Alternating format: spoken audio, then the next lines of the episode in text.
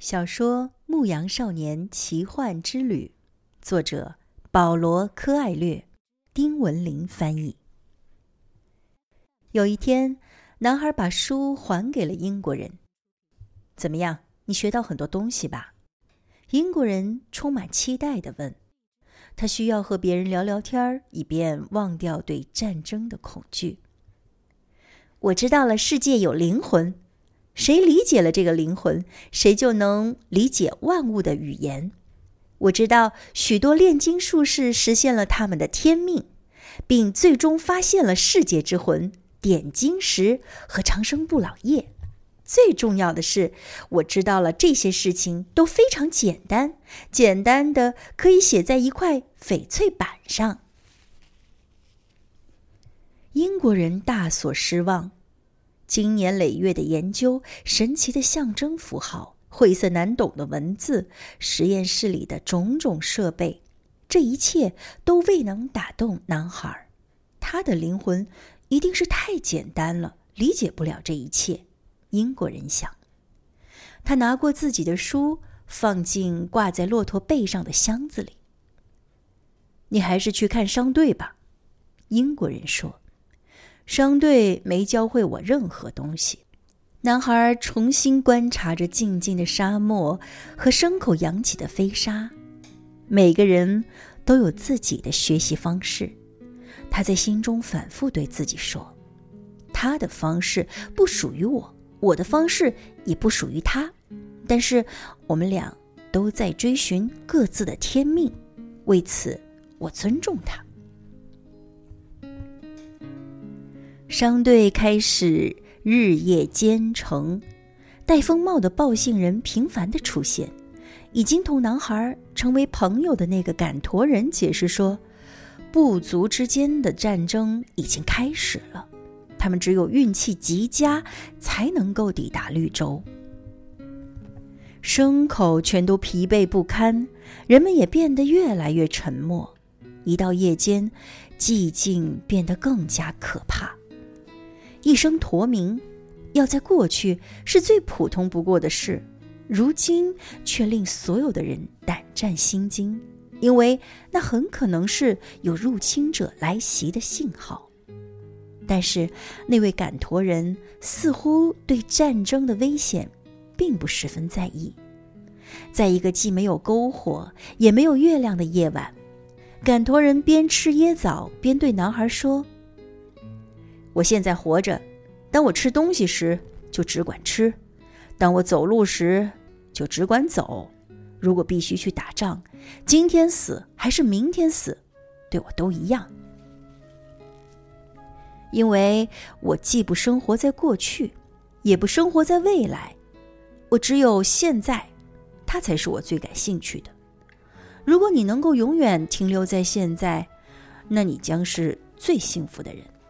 你会发现沙漠里有生命，发现天空中有星星，发现士兵们打仗是因为战争是人类生活的一部分。生活就是一个节日，一场盛大的庆典，因为生活永远是，也仅仅是我们现在经历的这一刻。这之后的第三天夜里。男孩入睡前，抬头看了看那颗他们在夜间用来辨别方位的星星，他觉得地平线比以前降低了一点儿，因为沙漠上空此刻有数百颗星星。那就是绿洲了，赶驼人说。我们为什么不马上赶到那儿去？因为我们需要睡觉。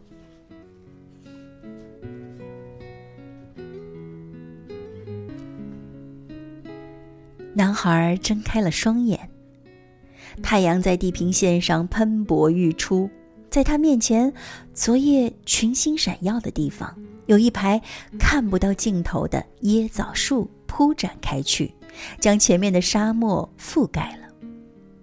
我们成功了，英国人说，他也是刚刚醒来，但是男孩却默默无语。他已经学会了像沙漠那样保持沉默，只是兴奋地望着前面的椰枣树林。他还必须走很多的路才能到达金字塔。有朝一日，这个清晨将成为一个回忆，仅此而已。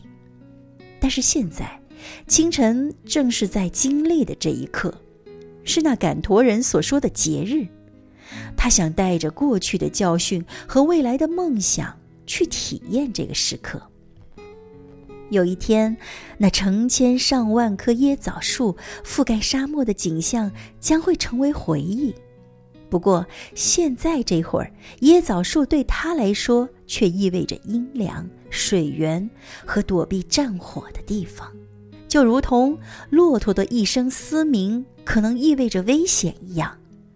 一排椰枣树也可以标志着一个奇迹。世界会讲许多种语言，男孩想。日月如梭，商队也穿行如梭。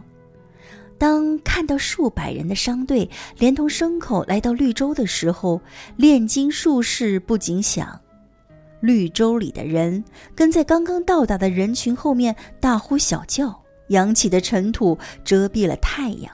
孩子们见到陌生人，兴奋得又蹦又跳。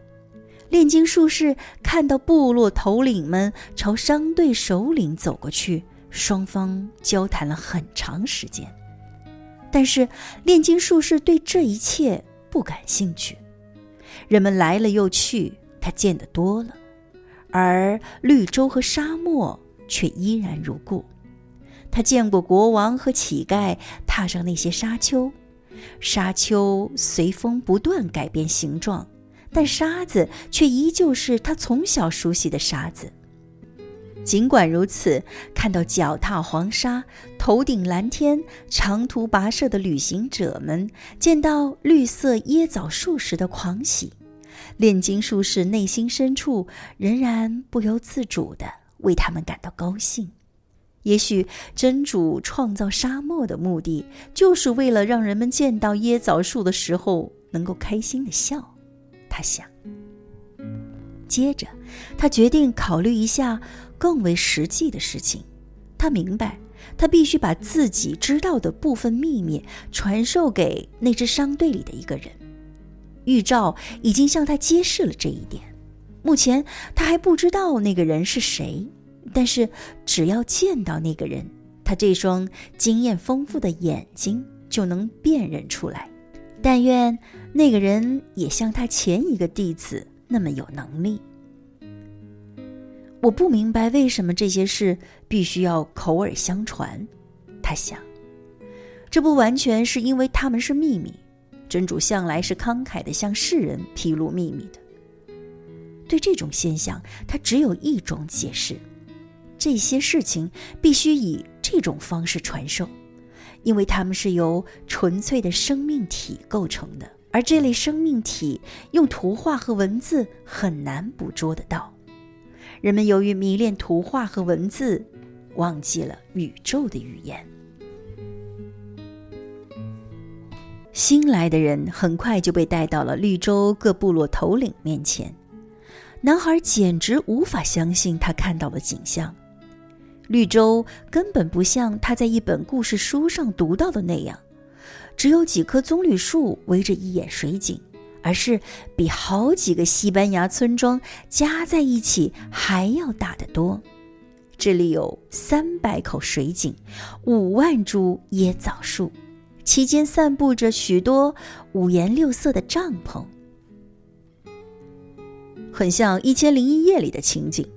英国人说。他正迫不及待地要找到那位炼金术士。他们很快便被一群孩子包围了，孩子们好奇地看着牲口和陌生人，男人们想知道商队是否遇上了战乱，而女人们则争着购买商人们带来的布匹和宝石。沙漠的寂静完全被打破，人们不停地说啊、笑啊、喊啊。仿佛刚刚走出了一个幽灵世界，重新回到人间，那么幸福和快乐。那位前一天晚上还小心谨慎的赶驼人对男孩解释说：“沙漠中的绿洲向来被视为中立地区，因为绿洲的大部分居民是妇女和儿童。战争的双方都有绿洲，士兵在沙漠中打仗，留下绿洲作为避难所。商队首领颇费了一番力气，才把所有的人召集在一起。”随后便开始发布指令，他们将在绿洲驻扎下来，直到部落间的战争结束。由于是客人，所以要与绿洲的居民分享帐篷。居民们将把最好的位置留给他们，这是沙漠里的好客原则。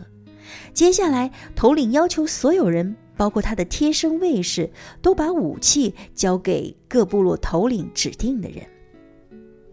这是战争的规则，商队首领解释道：“因为有规定，所有的绿洲都不可以接纳军队或士兵。”令男孩想不到的是，英国人竟从外套口袋里掏出了一把杜洛的左轮手枪，交给了前来收缴武器的人。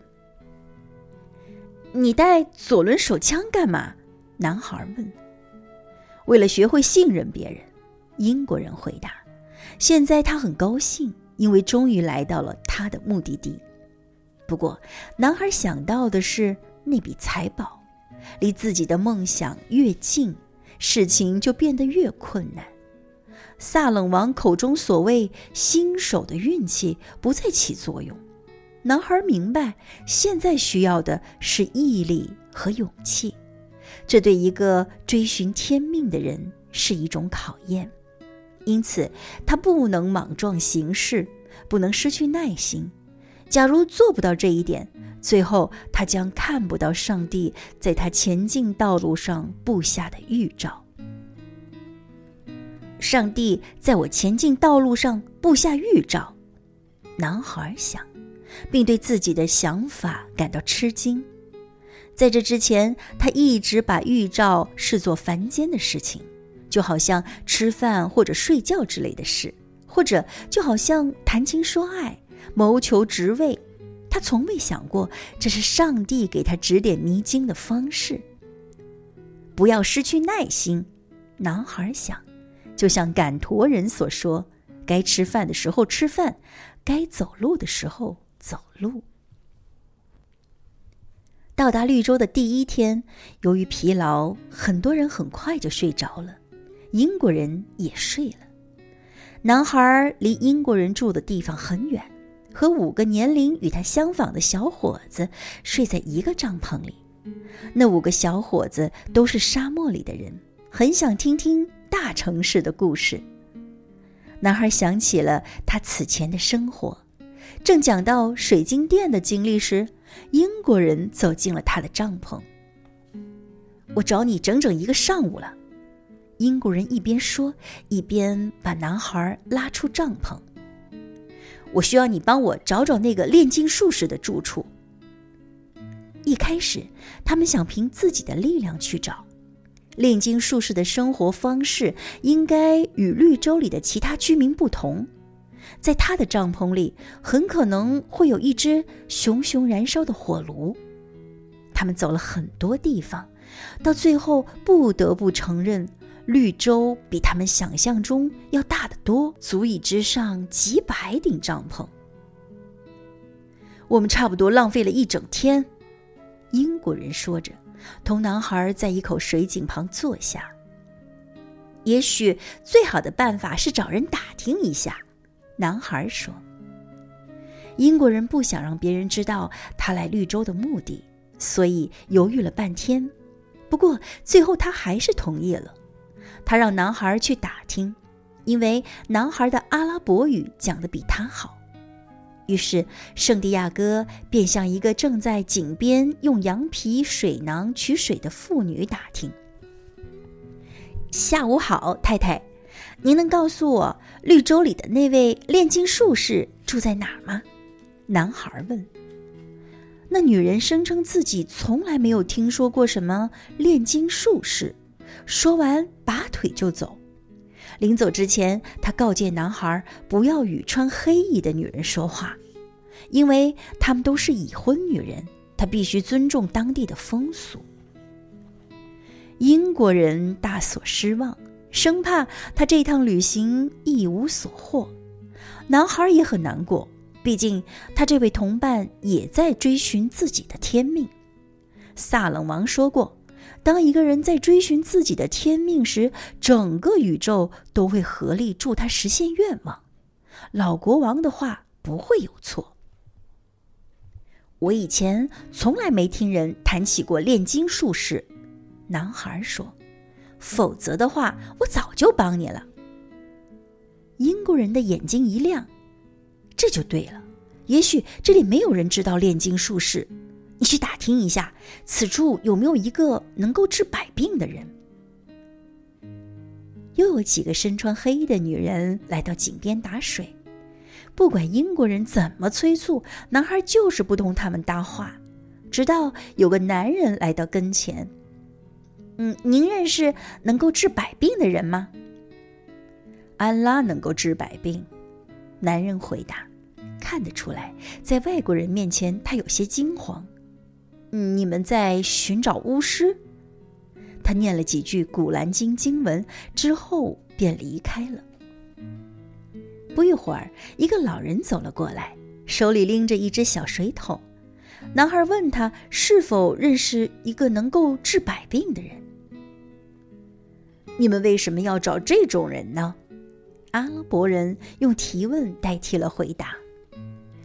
因为我的朋友为了找他已经奔波好几个月了。男孩回答。如果绿洲里有这么一个人，那么他一定有权势。老人想了想之后说：“就连部落的首领们想见到他都很难，除非他自己决定出面。”等战争结束后，你们就随商队走吧，不要企图深入绿洲的生活。说完，他扬长而去。英国人欣喜若狂，他们找到线索了。之后，走来一位没穿黑衣的少女，肩扛着一只陶罐，头戴一方纱巾，脸露在外面。男孩走上前去，向他打听。炼金术士的事。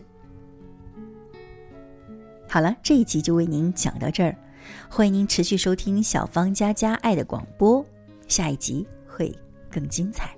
我们下期节目再会，拜拜。